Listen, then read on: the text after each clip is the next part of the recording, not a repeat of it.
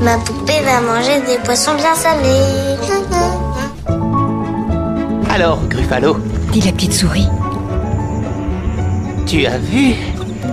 Tout le monde a peur de moi.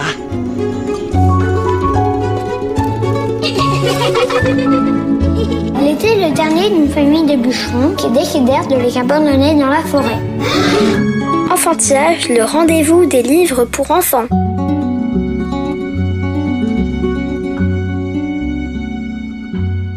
Bonjour et bienvenue dans Enfantillage, le rendez-vous des enfants qui aiment lire et des grands qui ont su garder leur âme d'enfant. Au micro, Florence Duteil. être au plus juste de la difficulté de vivre. C'est bien comme ça qu'on s'adresse aux enfants. Trop les protéger, je ne crois pas que ce soit euh, une bonne chose. Nous sommes ces êtres-là euh, de malheur et de bonheur. Ces peurs, euh, bah, nous les avons et les contes les portent. Muriel Bloch est la première invitée d'Enfantillage en cette nouvelle année. Pour lancer la saison Africa 2020, la conteuse voyageuse publie Babel Africa aux éditions Gallimard Jeunesse, un recueil de contes africains qui célèbre la vitalité de la parole transmise. Mais cette insatiable racontante explique aussi comment naissent les guerres dans La goutte de miel, livre-disque inspiré d'un conte arménien aux éditions Le Jardin des mots. En fin d'émission, nos derniers coups de cœur dans Tout Nouveau Tout Beau, mais voici la chronique littéraire de Rémi. Je m'appelle Rémi, je suis un énorme lecteur. Un jour sans lecture, c'est comme euh, un jour sans repas, quoi. Mon livre préféré.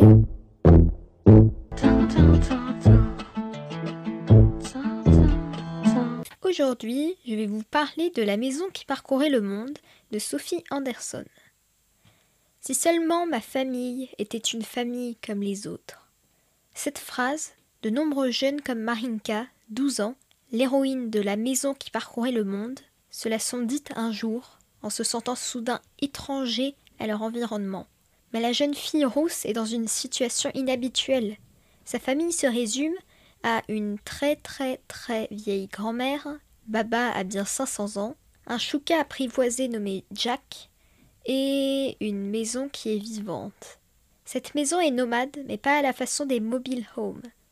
Elle est munie de pattes de poulet qui lui servent à se déplacer au gré de leur mission. Car l'occupation de l'aïeul de Marinka sort de l'ordinaire. Elle est gardienne de la porte entre ce monde et l'autre monde. Quand le moment est venu pour eux de quitter leur vie terrestre, c'est elle qui aide les morts à entreprendre leur dernier voyage. Et le destin de Marinka est tout tracé. Prendre la relève et devenir à son tour passeuse entre ici et l'au-delà. En attendant, chaque soir, l'ado installe une petite barrière faite d'eau et de crâne pour montrer le chemin aux morts et, au contraire, dissuader les vivants de s'en approcher. Chaque soir, quand la nuit tombe, les morts s'approchent de la maison qui marche. Ils sont alors hésitants et désorientés.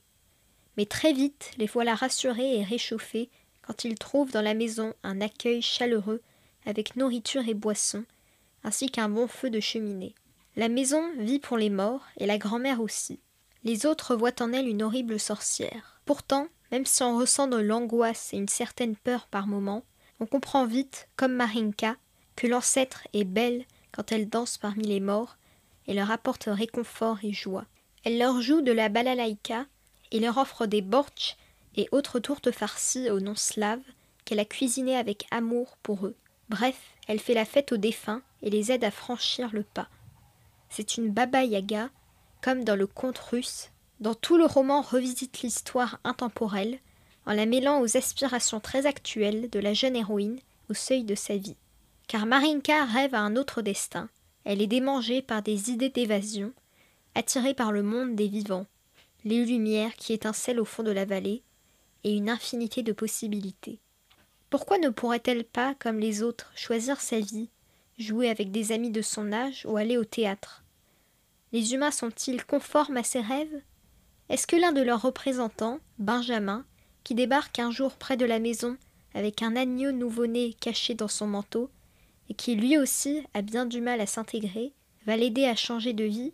Marinka peut-elle suivre sa propre voie sans que tout déraille sans que sa culpabilité lui transperce le cœur comme un poignard, ce roman fantastique au souffle épique par instant traite avec une délicatesse consolatrice de thèmes fondamentaux comme la mort et le deuil, le désir d'être qui l'on veut, le chagrin de la perte.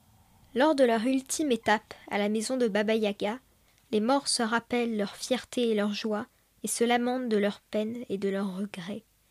Mais quand enfin ils plongent dans le noir, c'est le sourire aux lèvres calme et apaisé. Ce qui compte, ce n'est pas la longueur d'une vie, mais sa douceur. Je vais vous lire un extrait. Je ne suis pas heureuse. J'éclate en sanglots. À travers mes larmes, la lumière se diffracte et transforme la pièce en un kaléidoscope d'étoiles et de bulles. Baba serre ma main.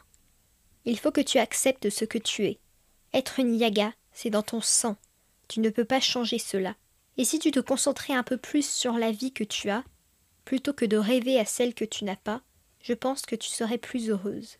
Les paroles de Baba ne m'aident absolument pas. Elle ne comprend pas combien j'ai besoin de m'échapper de tout cela. Je me lève trop rapidement et je renverse ma chaise. Je vais nourrir l'agneau, dis-je d'une voix sèche, et je sors comme une furie pour aller chercher de l'eau.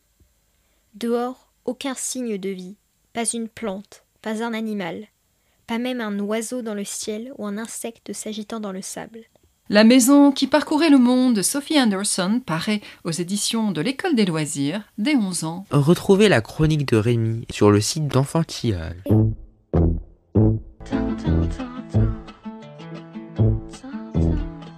Muriel Bloch, bonjour, merci de venir au micro d'enfantillage. Bonjour à tous. On vient d'écouter Rémi qui, comme à chaque émission, nous parle de sa dernière lecture et ça m'amène à vous poser la première question rituelle d'enfantillage. Muriel Bloch, quel enfant, lectrice, étiez-vous? Ah, J'étais assez boulimique de lecture et je pense que j'ai lu beaucoup trop vite des livres qui sans doute euh, ne m'étaient pas vraiment destinés en tant qu'enfant, mais j'adorais ça. J'étais assez solitaire et je lisais énormément. Et quels sont ces livres euh, que vous auriez lus trop tôt? J'ai dû lire euh, des romans assez tôt. Il y avait pas mal de livres chez moi, j'avais cette chance-là. J'ai dû lire Alice au pays des merveilles, par exemple, trop jeune. J'ai pas compris toutes les subtilités de l'univers de Lewis Carroll, mais euh, je me souviens que c'est une lecture qui m'a beaucoup marquée et que j'ai relue euh, plus tard en savourant vraiment euh, l'univers d'Alice. Avez-vous entendu, enfant, raconter d'où vous est venu votre attrait pour les contes et pour l'oralité? Ma mère me lisait énormément de livres.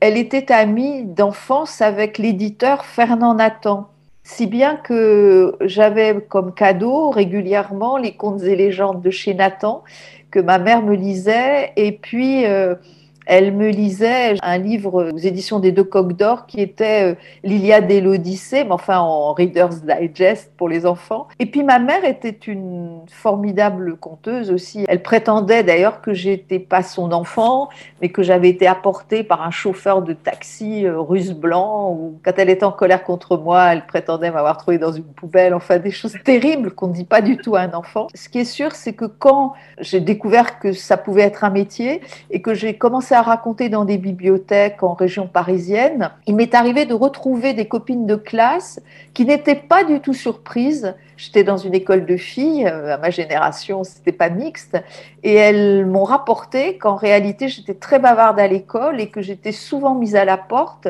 et que leur plaisir c'était de se faire mettre elles aussi à la porte pour que je leur raconte des trucs. Alors c'était peut-être un film, un bouquin justement que j'avais lu, et donc j'avais peut-être ce petit don de les intéresser.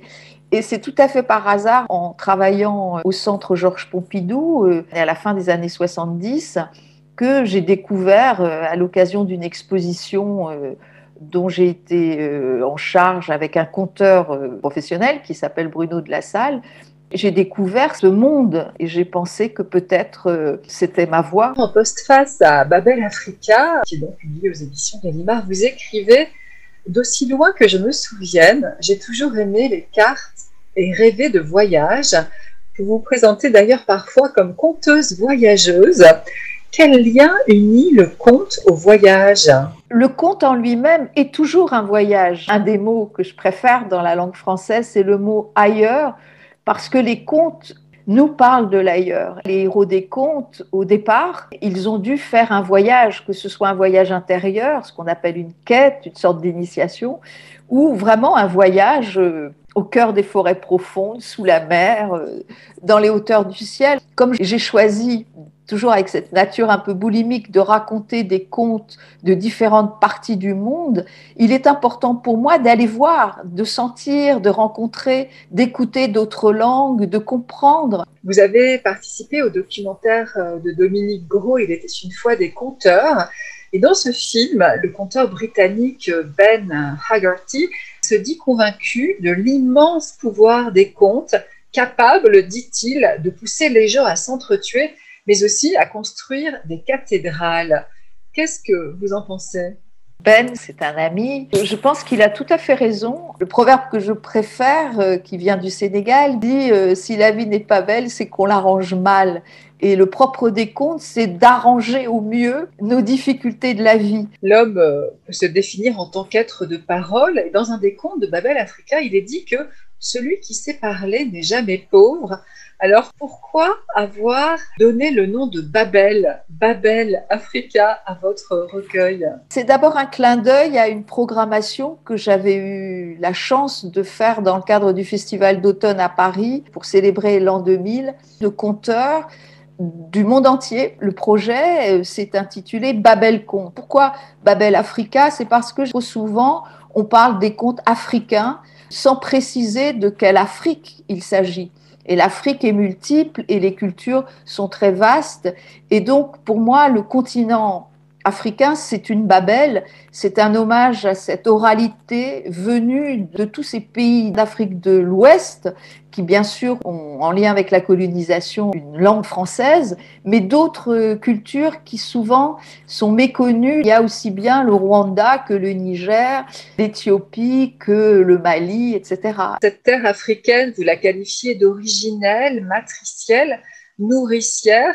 Est-ce que vous diriez que le conte est né sur ce sol et qu'il est aussi la mère de toutes les formes d'art? Il y a évidemment une oralité euh, première, oui, euh, sur le continent, mais le berceau du Caucase a été aussi une source extraordinaire. Les hommes ont voyagé et se sont rencontrés, et les contes, les récits, les mythes ont voyagé aussi avec eux. Citez le proverbe euh, Tant que les lions n'auront pas leurs propres historiens, les histoires de chasse continueront à glorifier le chasseur. Cette période vous semble-t-elle dépassée désormais? Pas suffisamment. C'est un proverbe très connu, mais qui dit bien, euh, d'une part, l'impact de la colonisation et puis la difficulté des collectages, parce que on a eu effectivement énormément de collectages, euh, mais qui étaient faits souvent par des Européens qui ne parlaient pas les langues locales, qui avaient donc des intermédiaires, des interprètes,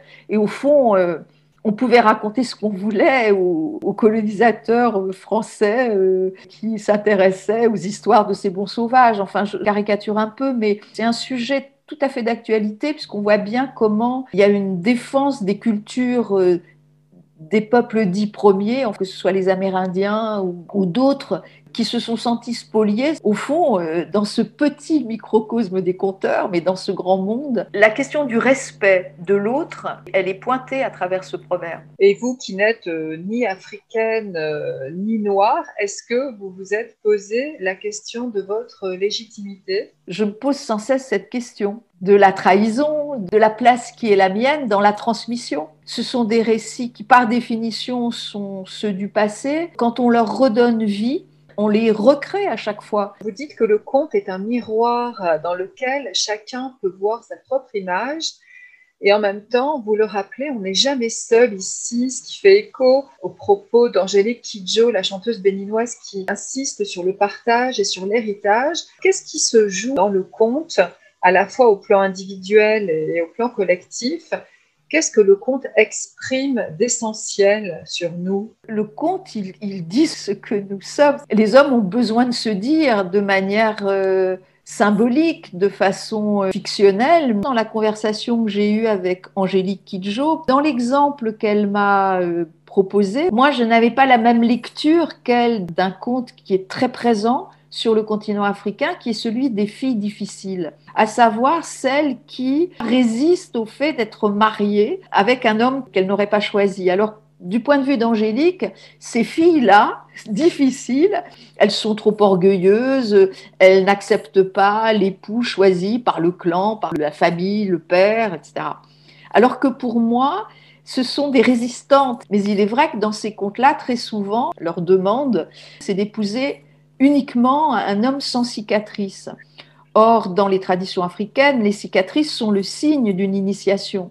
Donc, vouloir épouser un homme qui n'aurait pas été initié, c'est s'exposer à un grand danger. Les contes euh, parlent de questions euh, qui nous touchent euh, encore aujourd'hui. Les questions du mariage, la question de la place des femmes, la question de la famille, des familles recomposées, la question de la jalousie, la rivalité entre les sœurs, entre les frères, la question du pouvoir, tous ces sujets on les trouve dans les contes. Mais leur grande force, je crois, c'est de nous mettre en présence d'un autre monde. C'est quoi cet autre monde?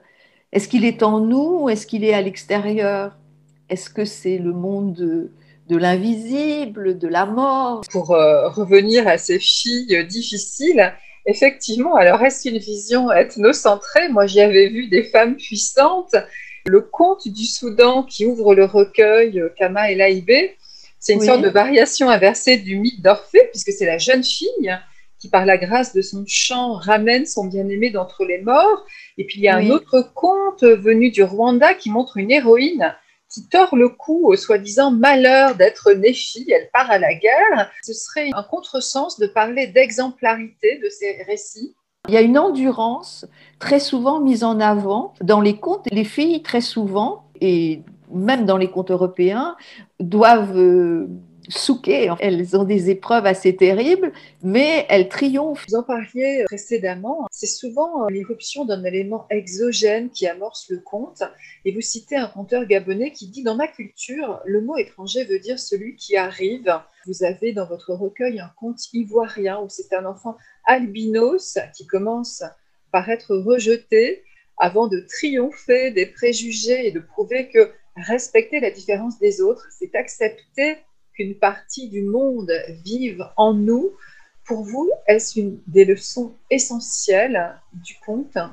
Oui, la question des albinos, c'est une question tellement terrible, encore maintenant. L'hospitalité, l'accueil de l'autre, elle se pose très souvent dans les contes. Celui qui accueille, celui qui écoute, celui qui respecte l'autre, en général, dans les contes, il s'en sort. Je crois qu'on s'en sortira dans notre humanité malmenée qu'à la condition d'accueillir l'autre, non pas comme une menace, mais comme un, bonheur, enfin une chance qui nous est donnée. Sans cet accueil dont les contes parlent, j'ai l'impression qu'on ne s'en sortira pas.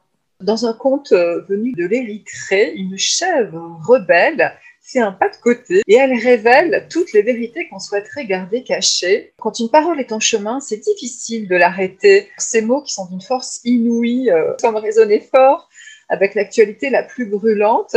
Est-ce que cette parole une fois déchaîné, qui ne retrouvera plus jamais ses chaînes, c'est un thème qui vous est cher. Oui, Je vois que vous avez vraiment bien lu le, recueil. Ces contes sont nombreux, hein, de cette parole de vérité, de cette parole qu'on ne peut pas bâillonner et qui émane d'étranges façons, de façon quasiment surréaliste, où les objets s'en mêlent. cette question de la parole est très centrale dans bien des cultures. Hein. Chez nous, l'écrit bénéficie d'un prestige inégalé. Et pourtant, vous, hein, la racontante, comme vous vous appelez vous-même, vous vous dites convaincu, avec euh, l'immense écrivain et ethnologue malien Amadou Ampateba, que l'écriture n'est que l'ombre de la parole. Le plus grand des honneurs, c'est de retourner à l'anonymat. C'est une histoire qui est arrivée au poète euh, Yeats. Il était sur les bords de la Tamise.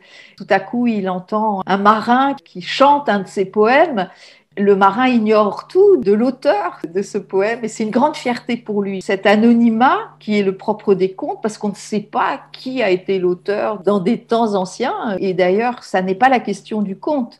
La question du conte, c'est celle de la transmission. Quand j'invente un conte, ça m'arrive parce que je trouve pas ce qu'il me faut dans le grand magasin universel. Alors là, je suis fière de dire deux mais euh, quand je raconte des récits qui viennent d'autres traditions, je dis toujours racontez pas. Vous rendez grâce à vos maîtres, hein, notamment à Kinam Lopé, cette conteuse et artiste sud-africaine, qui dit joliment que quand une histoire est terminée, elle se repose, quelqu'un viendra la ramasser pour la faire évoluer. Ça fait écho au mot que vous citez aussi. Je remets le conte là où je l'ai trouvé. Le premier qui le trouvera et qui le respirera ira au paradis. C'est une parole traditionnelle qu'on trouve absolument euh, partout dans les contes du Sénégal, des contes Wolof, et même ailleurs en Afrique de l'Ouest. C'est une manière de nous dire que les contes ne nous appartiennent pas, qu'on les rencontre, euh, qu'on les adopte, qu'on les aime, qu'on les chouchoute, mais euh, ils ne sont pas à nous. Vous évoquiez au début de notre entretien votre lecture peut-être prématurée d'Alice au pays des merveilles. Les contes que vous présentez dans Babel Africa sont souvent féroces on s'y détripe, on s'y dépaisse, on y brûle celui qui ose se mettre sur son chemin, alors Kafka soulignait que tout conte de fées est issu des profondeurs du sang et de la peur. Est-ce que les enfants vous semblent préparés à recevoir euh, cette parole? Oui, oui, c'est toujours moins horrible sans doute que ce que l'actualité nous donne à voir euh, jour après jour.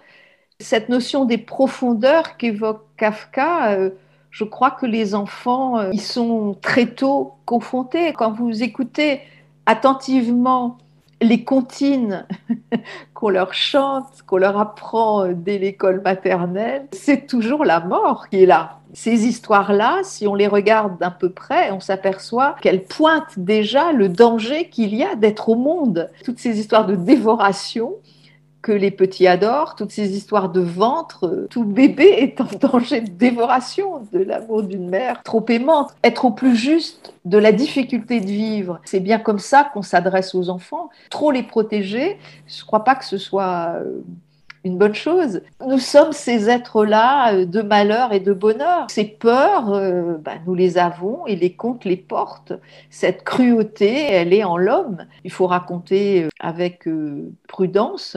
Certains enfants sont effectivement plus sensibles que d'autres. Il m'est arrivé de voir parmi des petits, écoutant une histoire que je croyais pouvoir être audible pour eux, mettre les mains euh, devant leurs oreilles, probablement parce qu'ils avaient eux-mêmes vécu des choses euh, sans doute euh, pas belles. Vous publiez aussi aux éditions Le Jardin des mots un conte qui est un livre-disque, La goutte de miel, inspiré par un conte traditionnel arménien. Et ce conte a une portée politique.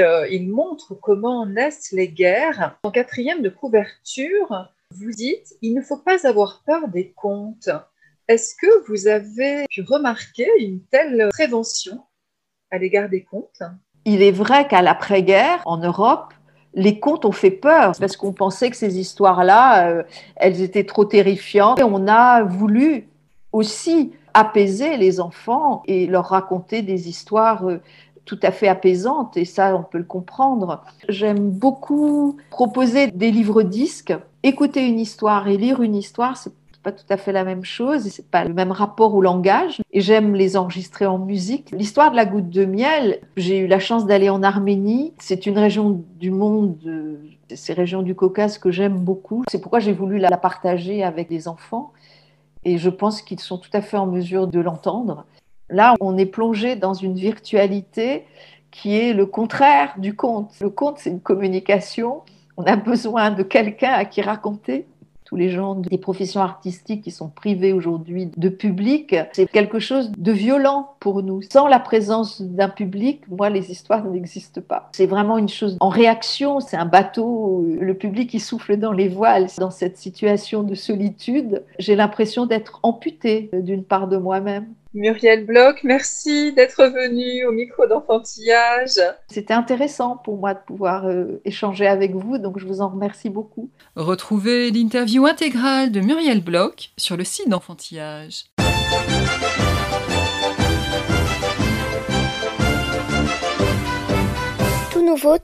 Pour lancer la saison Africa 2020, outre le recueil Babel Africa de Muriel Bloch, voici un abécédaire de toute beauté dédié aux enfants d'Afrique et d'ailleurs pour que naisse l'Afrique en eux. De A comme ancêtre à Z comme zèbre, on y parle initiation, rire ou entraide.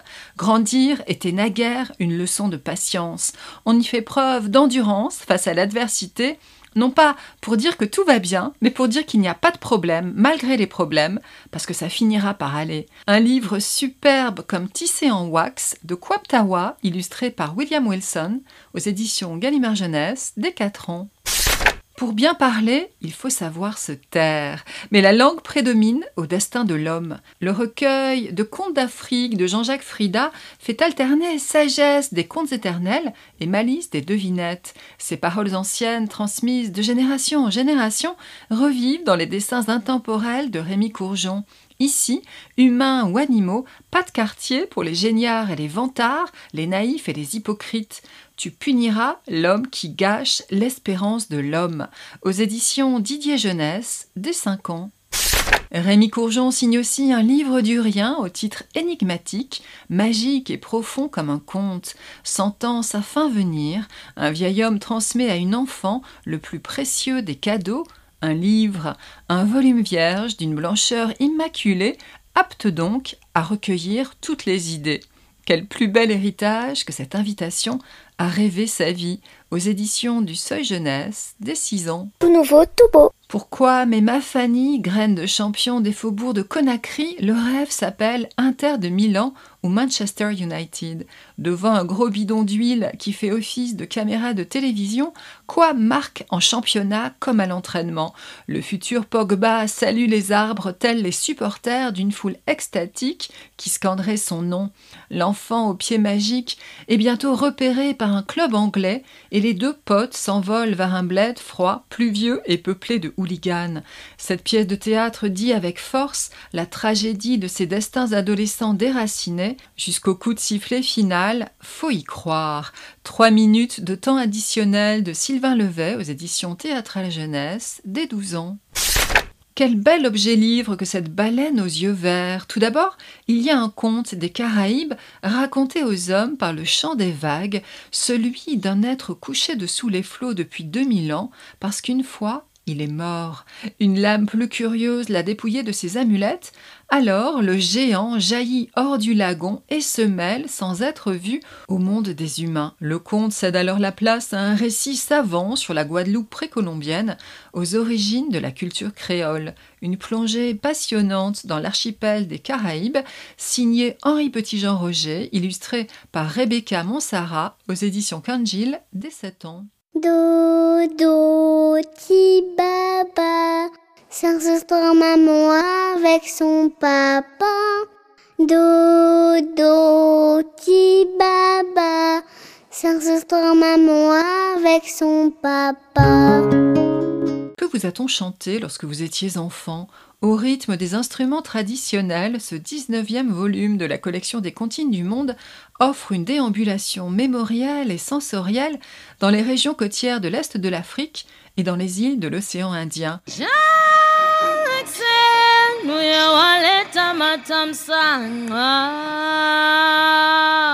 À la croisée des chemins, ces lieux de rencontre et d'osmose de populations venues des cinq continents forment de vraies mosaïques humaines.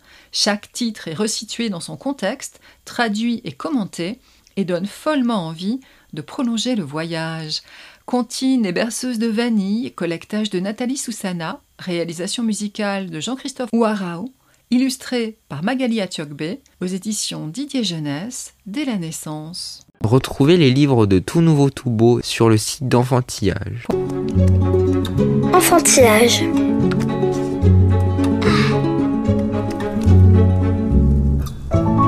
Enfantillage, le rendez-vous des livres pour enfants. Merci de nous avoir écoutés, bonne lecture à toutes et à tous et à la prochaine fois.